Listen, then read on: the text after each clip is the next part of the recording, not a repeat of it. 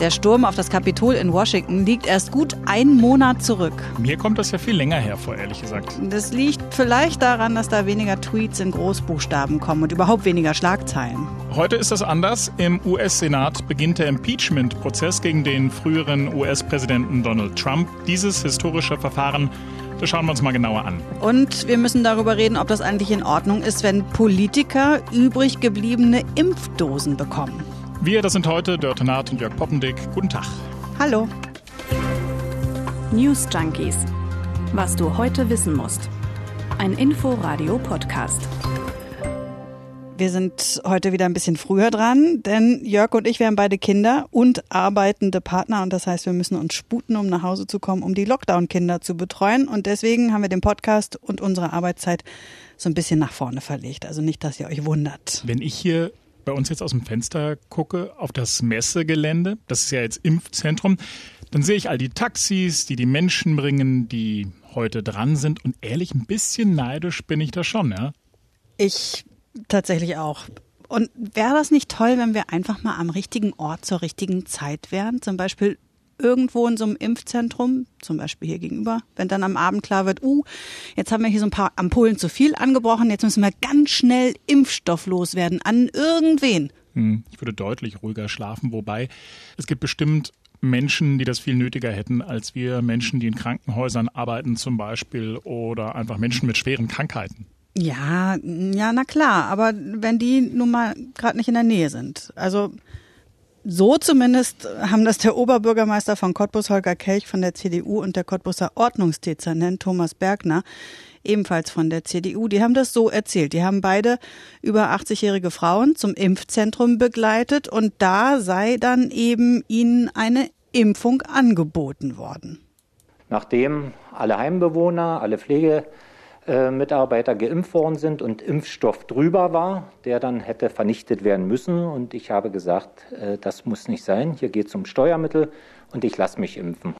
Und dann bin ich angesprochen worden, Herr Beringer, wollen Sie noch eine Impfung? Ich sage, nein, nein, ich bin ja gar nicht dran.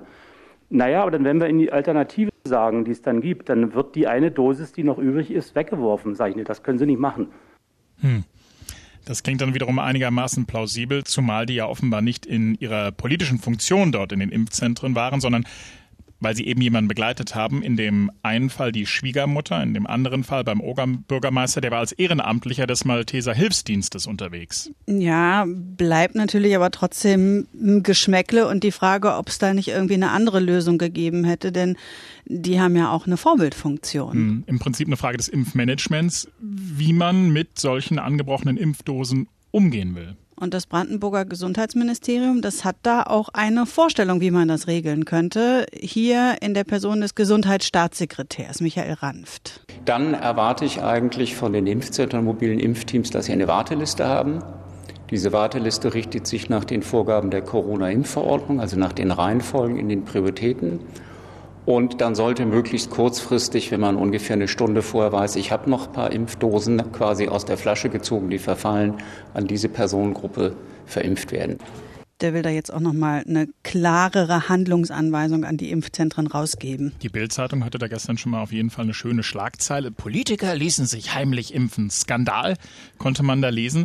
Denn es gibt da offenbar noch mehr Fälle. Ja, in Halle in Sachsen-Anhalt, da haben sich Mitte Januar der parteilose Oberbürgermeister Bernd Wiegand und zehn Stadträte impfen lassen.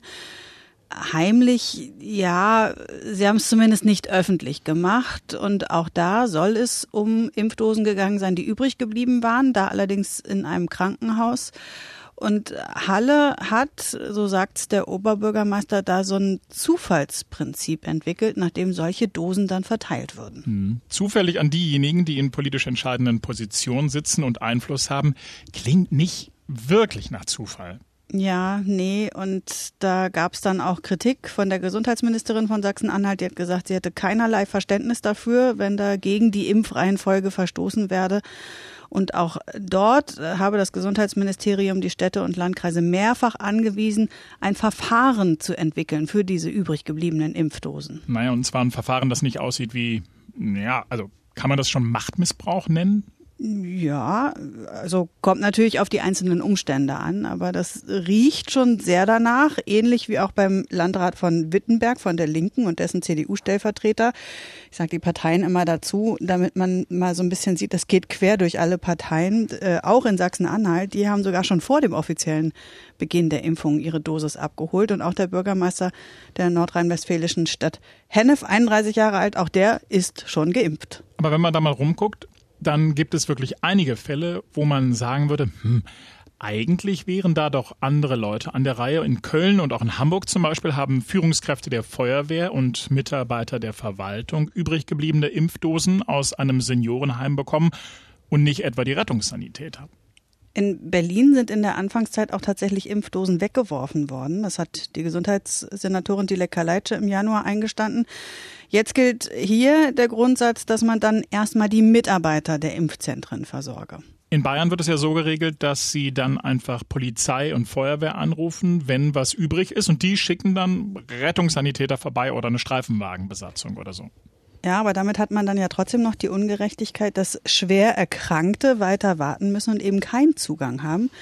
Da wäre dann tatsächlich eine Warteliste sinnvoll, die man dann eben aktivieren kann, wenn was übrig bleibt. Das wird noch Berichterstattung nach sich ziehen. Davon kann man ausgehen. Wo wir beim Thema Corona sind, die Weltgesundheitsorganisation war ja in den vergangenen Wochen mit einem Expertenteam in der chinesischen Stadt Wuhan unterwegs. Und heute haben die sich äh, zum ersten Mal offiziell geäußert auf einer Pressekonferenz und gesagt, dass sie davon ausgehen, dass Fledermäuse mit großer Wahrscheinlichkeit die Überträger des Coronavirus sind. Sehr unwahrscheinlich dagegen ist, sagen die Experten, dass das Virus direkt von einer Fledermaus auf den Menschen übertragen wurde. Es muss also einen Zwischenwirt gegeben haben.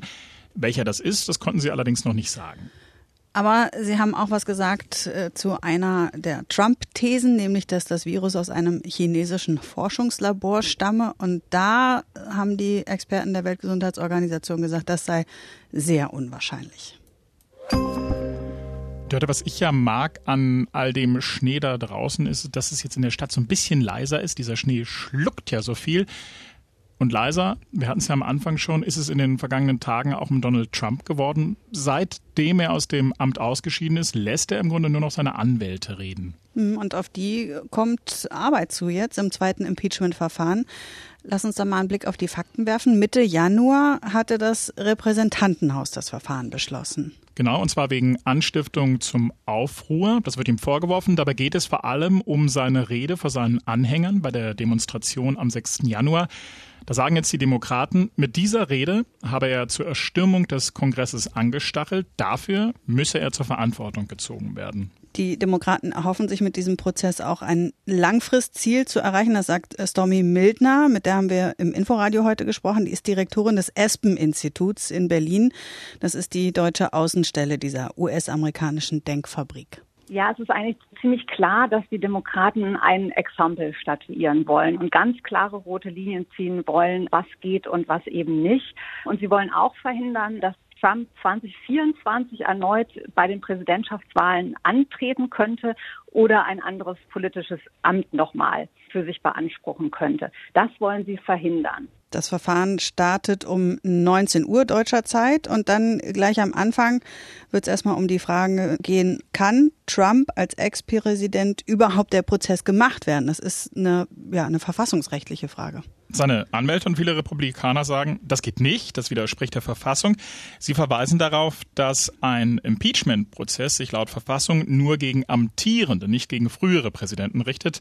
Trump sei inzwischen aber eine Privatperson und deshalb könne er nicht vom Senat belangt werden. Stormy Mildner wiederum sagt, darüber könne man sicherlich streiten. Sie findet aber, dass die Gegenargumente der Demokraten in dieser Frage ziemlich schlüssig seien. Die Ankläger sagen ganz deutlich, dass wenn man jetzt sagen würde, das wäre verfassungswidrig, dann würde jeder Präsident für die letzten Wochen seiner Präsidentschaft eine Carte Blanche bekommen, weil er letztendlich nicht mehr zur Rechenschaft gezogen werden kann. Deswegen aus meiner Sicht bin keine Verfassungsrechtlerin, aber haben die Ankläger einen guten Punkt zu sagen, dass eben Trump für das, was er in den letzten Tagen, Wochen seiner Präsidentschaft gemacht hat, tatsächlich zur Rechenschaft gezogen werden sollte. Das ist also das erste Scharmützel, das uns da heute erwartet, die verfassungsrechtliche Frage. Davon mal abgesehen, also nach allem, was ich bislang gehört habe von unseren Korrespondenten, von Beobachtern, die sagen alles ziemlich unwahrscheinlich, dass Trump verurteilt wird. Das ist in der Tat so. Also es gilt als nahezu ausgeschlossen. Dafür müsste ja eine Zweidrittelmehrheit zustande kommen und die ist ehrlich gesagt nicht in Sicht.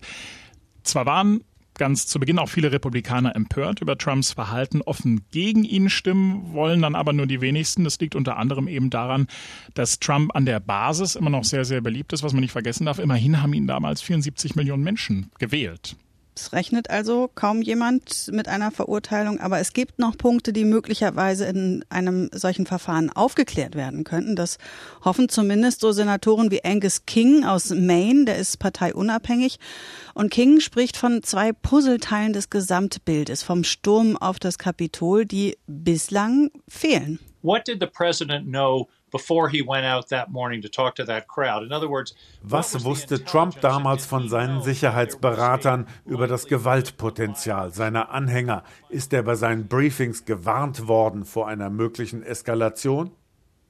Und dann? What did the president do that afternoon? And there are reports that he watched TV. Was genau hat Trump an jenem Nachmittag im Weißen Haus gemacht?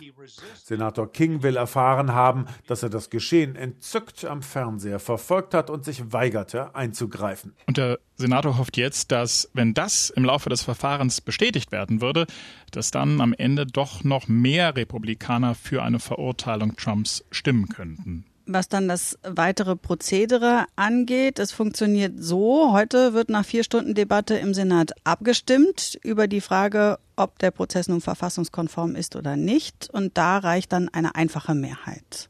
Und sollten die Senatoren also erklären, dass der Prozess rechtmäßig ist, dann geht es morgen so richtig los. Anklage und Verteidigung bekommen jeweils über zwei Tage verteilt 16 Stunden Zeit, ihre Argumente zur Schuldfrage vorzutragen. Am Ende dann die Schlussplädoyers und eine Abstimmung. Und die Senatoren sind zum Schweigen verdammt. Das finde ich ganz interessant. Die dürfen dann nur hinterher schriftliche Rückfragen stellen. Die Ankläger wollten ja übrigens auch, dass Trump unter Eid aussagt. Er hat das aber abgelehnt. Es ist wirklich ganz schön leise geworden um den ehemaligen Präsidenten. Und das hat ja boah, durchaus auch was Gutes, ne? Absolut. Lauter war es ja gestern gegen Ende der News Junkies. Wir haben eine Punk-Version von Schneeflöckchen Weiß Röckchen gespielt. Und David hat uns daraufhin geschrieben und gesagt, dass er das sehr gefeiert hat. Das freut uns natürlich. Ich habe für heute dann noch ein anderes Stück rausgesucht, habe mich so ein bisschen inspirieren lassen, Jörg. Da geht es auch um Schnee. Ist aber ein Musiker, der wahrscheinlich so ein paar mehr Fans hat als der YouTuber gestern, Frank Zappa nämlich, der davon singt, dass er geträumt habe, er sei ein Eskimo und was dann seine Mutter ihm mit auf den Weg gibt.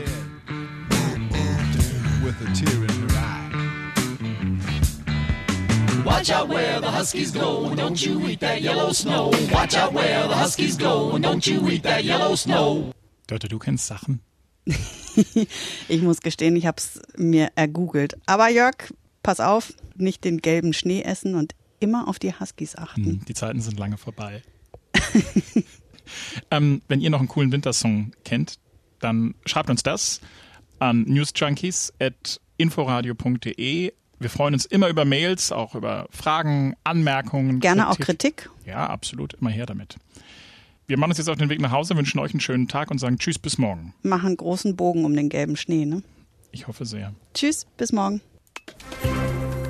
News Junkies. Was du heute wissen musst. Ein Podcast von Inforadio. Wir lieben das Warum.